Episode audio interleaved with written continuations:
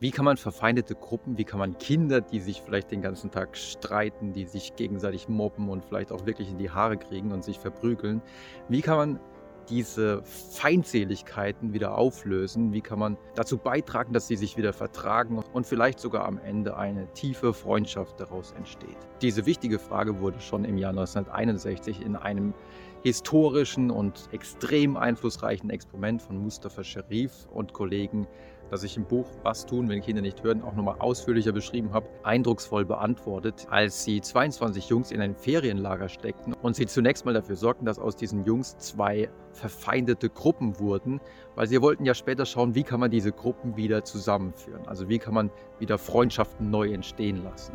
Und dazu haben sie zunächst mal die beiden Gruppen räumlich voneinander getrennt. Eine Gruppe war in der einen Herberge, die andere in der anderen Herberge. Und Innerhalb dieser Gruppen wurden dann auch gruppenbildende Maßnahmen durchgeführt. Man ist zusammen wandern gegangen, man ist zusammen schwimmen gegangen. Es gab unterschiedliche Bauprojekte, wo man sich auch gegenseitig ein bisschen unterstützen konnte. Und das hat alles dazu geführt, dass die Gruppen zueinander gefunden haben. Sie haben ihre eigene Identität so ein bisschen herausgebildet, ihre eigenen Rituale. Sie haben sich eigenen Namen gegeben. Die eine Gruppe hieß dann die Adler und die andere Gruppe hieß die Klapperschlangen. Und jede Gruppe hat auch ihre eigene Fahne entwickelt, wo dann jeweils der Name der Gruppe drauf zu lesen war. Um eine Rivalität zwischen den beiden Gruppen entstehen zu lassen, haben Sheriff und Kollegen dann das gemacht, was wir leider im Alltag allzu häufig mit Kindern machen.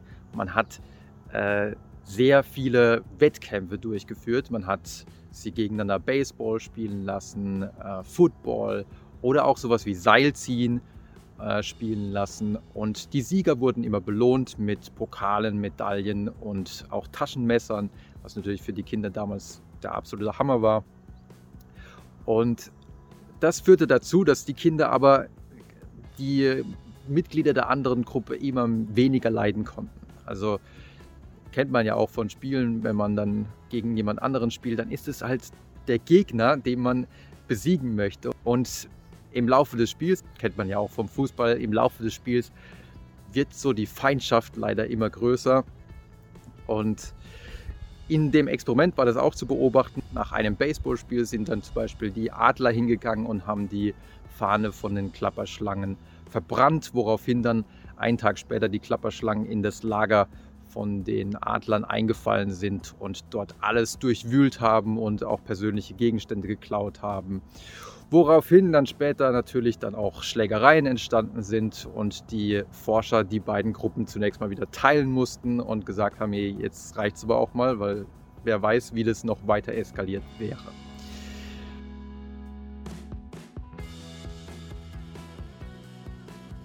Dann kam der interessante Teil des Experiments, weil wie konnte man diese verfeindeten Gruppen wieder zusammenführen? Die Forscher hatten sich überlegt, ja, gemeinsame Aktivitäten müssten doch eigentlich hilfreich sein. Aber es zeigte sich, dass sowas wie einfach nur gemeinsam essen oder gemeinsam einen Film gucken, führte nicht dazu, dass die beiden Gruppen sich wieder besser miteinander verstanden. Erst als man gezielt Situationen herbeiführte, bei denen die Kinder zusammen an einem Strang ziehen mussten, zusammen ein gemeinsames Ziel erreichen mussten, also man hat dann zum Beispiel künstlich Probleme herbeigeführt, wie zum Beispiel, dass der Wassercontainer kaputt sei und die Wasserversorgung des Camps kaputt sei. Da mussten die Kinder zusammen, beide Gruppen zusammen, das Problem lösen. Auch als der Camp Laster angeblich feststeckte, hat man den Kindern gesagt, ja, wir müssen denn jetzt irgendwie hier rausziehen. Und dann haben die Kinder, während sie ja vorher beim Seilziehen gegeneinander gearbeitet haben, haben die Kinder jetzt wirklich alle zusammen an einem Strang ziehen müssen und den Camp Laster zusammen aus dem Dreck ziehen müssen. Und es waren wirklich diese gemeinsamen Aktivitäten, die dazu geführt haben, dass später die Kinder Vorurteile, die sie gegenüber Kindern der anderen Gruppe hatten, abgebaut haben und später auch sagten, und das war sehr interessant, dass sie nun einen Freund, das war vorher wirklich absolut undenkbar, dass sie nun einen engsten Freund aus der anderen Gruppe hätten. Also Kinder, die sich vorher verprügelt haben, die sich gehasst haben, haben auf einmal gesagt, ja, das ist da aus der Gruppe von denen, die ich vorher gehasst habe, aus der Gruppe kommt mein bester, engster Freund. Und diese Ergebnisse, die sich natürlich auch später replizieren ließen in größeren Studien, 22 Kinder war natürlich nur eine Art Pilotstudie, Aber diese Ergebnisse ließen sich später in größeren Studien replizieren und es zeigte sich immer wieder gemeinsame Ziele, auf die man zusammen hinarbeiten muss, die verbinden und lassen auch neue Freundschaften entstehen. Die Bedeutung dieser Ergebnisse für den Alltag könnten eigentlich kaum größer sein. Wir sollten nicht so häufig, wie wir das aktuell tun, kompetitives Verhalten äh, fördern und immer wieder fordern, zum Beispiel in der Schule, wo man dann unterschiedliche Gruppen gegeneinander arbeiten lässt oder auch in der Familie.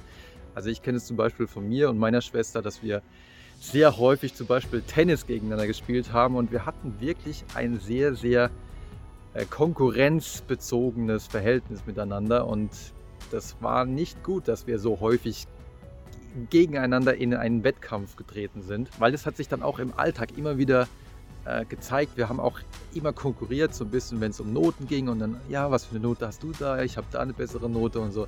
Das ist, das ist nicht gut.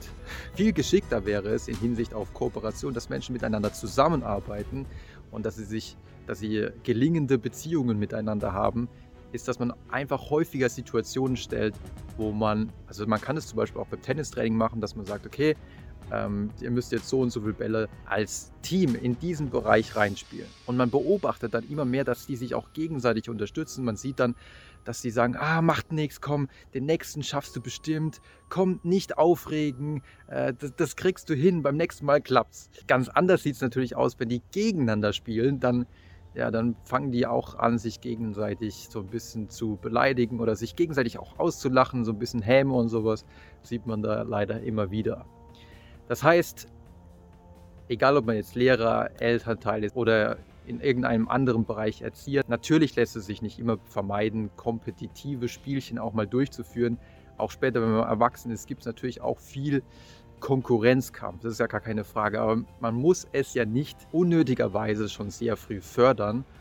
Und gerade wenn man eben Gruppen hat, wo man merkt, okay, hier ist schon ein großer Konkurrenzkampf oder hier gibt es schon gegenseitige Beleidigungen und vielleicht ein bisschen Mobbing gegenseitig, dann können so gemeinsame Projekte, wo man zusammen an einem Strang ziehen muss, wirklich dabei helfen, Vorurteile abzubauen und Kooperation und Freundschaft zu vertiefen.